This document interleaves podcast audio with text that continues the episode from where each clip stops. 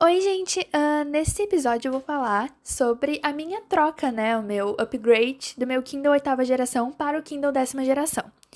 Eu tenho, eu tenho meu Kindle oitava geração desde 2018, eu conferi lá no site da Amazon. Na época eu comprei ele por 219, ele estava numa promoção com 80 reais de desconto, ele era vendido por 299 e ele era a versão mais simples, a versão de entrada do Kindle. Como é que ele era? Uh, eu comprei a versão branca, tá? Que eu não, eu não gostava da versão branca. Até porque eu, eu, até comprei o Kindle décima geração preto, porque eu não gostava mesmo do branco, mas ele não manchava, tá? Ele era todo de plástico, ele não tem iluminação embutida e ele tinha 4 GB de armazenamento. Nunca foi um problema para mim essa questão do armazenamento, porque, gente, cada livro pesa 1 megabyte. E assim, então cabe mais de, sei lá, 2 mil livros nesses 2 GB que ficam pra gente usar. Então, assim, não se preocupe em questão de armazenamento, não comprem, sei lá, um Kindle Paperwhite ou o Oasis de 32 GB, porque eu acho que vocês nunca vão usar.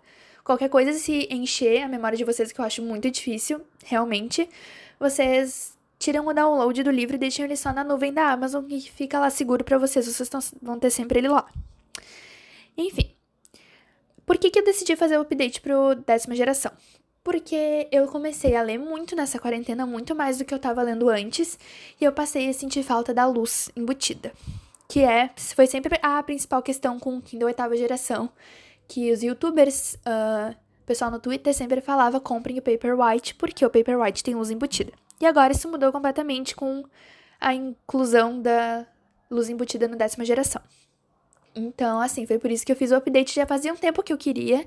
Só que eu queria ter comprado o Paperwhite antigo, porque ele custava o mesmo valor que o Kindle décima geração tá custando agora, que é 349 no preço cheio. Então, enfim, eu perdi essa oportunidade, né? Porque esse Kindle não é mais vendido, assim como o Kindle oitava geração também não é mais vendido. Mas assim, o Kindle oitava geração me serviu muito bem por esses dois anos, sabe? Eu não tinha nada para reclamar dele. A minha bateria, assim, não durava o que as pessoas falavam que deveria durar, porque na internet adoram falar que a bateria do Kindle dura, sei lá, mais de duas semanas. Para mim, isso nunca aconteceu. Meu Kindle durava, assim, uma semana e meia. Se durou duas semanas, foram poucas vezes, durante esses dois anos. Mas eu não me incomodava com a bateria dele, sempre foi muito boa para mim. Enfim, sobre o Kindle décima geração. Como eu falei, ele tá custando 349 hoje em dia no site da Amazon mas com certeza tu consegue encontrar por promoção. Uh, nos vídeos de review que eu assisti, eu assisti milhares de vídeos, eu acho que assim, todos os vídeos sobre reviews da décima geração eu assisti no YouTube. Se tu tem um vídeo, eu assisti. E nos comentários as pessoas sempre falavam que pegaram mais barato, que pegaram em promoções, principalmente na CIA, falavam que saía por 260, 250, então enfim, eu preferi comprar na Amazon mesmo, por causa do parcelamento e porque o Kindle é um produto da Amazon, então eu me sentia mais segura em adquirir ele na Amazon. Mas enfim, vai por tua conta e risco. O Kindle décima geração, como eu disse, tem a luz embutida. O design dele é diferente, mas tu tem uma capinha do oitava geração, ele cabe na capinha da oitava geração, porque a altura deles é a mesma. Se eu não me engano, ele só ficou mais fino e com as bordas mais arredondadas. Eu comprei o preto, né, a cor grafite. Ele tem 8 GB de armazenamento. Assim, se tu assistir essas reviews no YouTube, muita gente vai falar que é 4 GB, tá? Mas ele costumava ser vendido a 4 GB. Eu acho que a partir desse ano ele já começou a ser 8, até no site tá falando que é 8. Então não se enganem, não deixem de comprar por causa disso, porque, enfim, serve muito bem. A luz embutida é a partir de 4 LEDs que tem na parte inferior do aparelho. E assim, ele tem um LED a menos que o Paperwhite. Para mim não fez a menor diferença. Eu nunca vi um Paperwhite assim pessoalmente, tá? Mas enfim, eu achei a luz bem homogênea, assim, distribuída pelo, pela tela. E não me fez falta esses LEDs. Até porque, assim, gente, a luz no máximo, no 24, né, que é o nível máximo da luz, tu nunca vai usar. Eu achei muito forte, fica desconfortável para ler, mesmo no escuro total. O nível máximo que eu cheguei foi assim, acho que 13. E 13 ainda assim é muito forte. Eu geralmente uso no 8, 9. Mas, né, a experiência de cada um. Uh, o que, que o Paperwhite tem que o, que o décima geração não tem? Ele é a prova d'água, tá? Se isso for um fator de diferença para ti. Mas assim, ele não é a prova d'água, tá, gente? Ele é resistente à água. Porque até a entrada do carregamento dele é aberta, ele não tem essa, essa coisa para vedar a entrada. Então vai entrar água ali, pode ser que danifique o aparelho. Então ele é resistente à água, ele não é a prova d'água. Tem a questão da resolução também, a resolução do décima geração e do oitava eram iguais, 167 ppi, que são pixels por centímetro.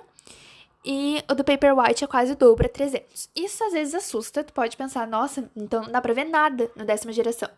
E não é bem assim. Eu vi vários vídeos na internet de comparação da tela dos dois e não faz tanta diferença assim se tu vai ler só texto. Pode ser uma coisa mais para imagens, tu vai ler HQs, enfim, pode ser que assim faça diferença, mas para mim não valia pagar 150 reais a mais para ter esses cento e poucos ppi de diferença. Então, assim, como é que tá sendo a minha experiência de leitura? Cara, a luz faz muita diferença. Muita, muita, muita diferença. Uh, a luz do meu quarto, ela não é tão boa assim, ela é meio fraca. Então, assim, já de noite, mesmo com a luz acesa, eu sentia falta da luz e, cara, deixa muito mais homogêneo, fica muito mais confortável para ler. A resolução parece melhor, mesmo que seja igual. Ah, tem outra coisa, a tela do décima geração em relação à oitava, ela tem um contraste maior. Então, ela é menos cinza, então o preto aparece melhor sobre o cinza da tela, tá? Essa é uma coisa que eu também notei quando chegou. Em relação à velocidade, quando ele chegou, ele tava meio lento. Se eu tiver que ser bem sincera, ele tava meio lento e eu tava bem assustada em relação a isso, porque eu colocava ele do lado do antigo e eu via que o antigo era muito mais homo uh, não é homogêneo a palavra. É Ah, eu esqueci a palavra, mas ele tava muito mais lento. Mas depois que eu fiz a primeira carga nele, que foi uns quatro dias depois que ele chegou, ele veio com uns 40 e poucos por cento de carga. Eu usei ele por cinco dias, assim, por horas e depois eu fiz a primeira carga e ele ficou na velocidade normal. Então, assim, foi só um sustinho. Mas. Então melhorou depois da primeira carga. Se o teu vier um pouco lento, talvez depois da primeira carga melhore, mas se não, pede pra trocar. A bateria. Então, eu, como eu falei antes, minha oitava geração nunca foi o primor da bateria que todo mundo fala na internet. Nunca foi. Uh, nunca passou assim de duas semanas. Nunca foi desse jeito que as pessoas falam que é. Então eu não estranhei a bateria da décima geração. Comigo, ela durou da carga de 100% até uns 5, que é quando eu coloco para carregar com 5%, durou uma semana e meia. Para mim, ótimo, principalmente porque eu sempre uso ele com a luz ligada. Então, tem que considerar isso também, porque o Kindle décima geração tem luz e a luz gasta bateria. Então é uma coisa que tu tem que considerar quando tu vai comprar, que a, bateria não vai ser igual às versões de entrada sem luz. O carregamento, eu costumava carregar o meu oitava geração com o meu carregador de celular, que é um carregador turbo, e eu descobri que isso faz muito mal para a bateria do Kindle. Então, assim, eu tive sorte de nunca ter estragado, mas agora eu não faço mais, eu carrego ele só no computador, já que ele não vem com a fonte do carregador. Sim, tu pode usar uma fonte separada desde que não seja turbo, e tu tem que conferir a amperagem também do, do Kindle. Mas, enfim, eu não achei isso, eu decidi não arriscar e agora eu carrego ele só no meu computador. Uh, durou assim duas horas e meia, três horas para fazer carga completa, que para mim tá ótimo. Uh, com a compra do Kindle novo, eu ganhei dois meses de Kindle Unlimited de graça. Tinha gente que falava que eram três, mas eu acho que é três meses só para quem nunca teve assinatura do Kindle. Como eu já tive antes, várias vezes, eu ganhei só dois meses, o que foi ótimo para mim. Foi realmente muito bom, eu já li vários livros. Mas enfim, gente, são essas minhas considerações. Eu acho que vale muito a pena trocar os Kindles anteriores de entrada por esse novo. Não sei se vale a pena o Paperwhite, eu não tenho. Eu não tive coragem de comprar. Eu tava realmente considerando comprar, mas eu não tive coragem. Então acho que vale muito a troca. Não se tu tem um Paperwhite antigo, mas se tu tem um de entrada antigo. Enfim, eu recomendo muito para vocês, se vocês quiserem. Eu já fiz um episódio anterior sobre Kindle e e-books e tal. Então, recomendo muito para vocês. Se vocês quiserem saber mais sobre a minha experiência com e-readers e e-books, tem esse episódio, acho que se não me engano é o episódio 2.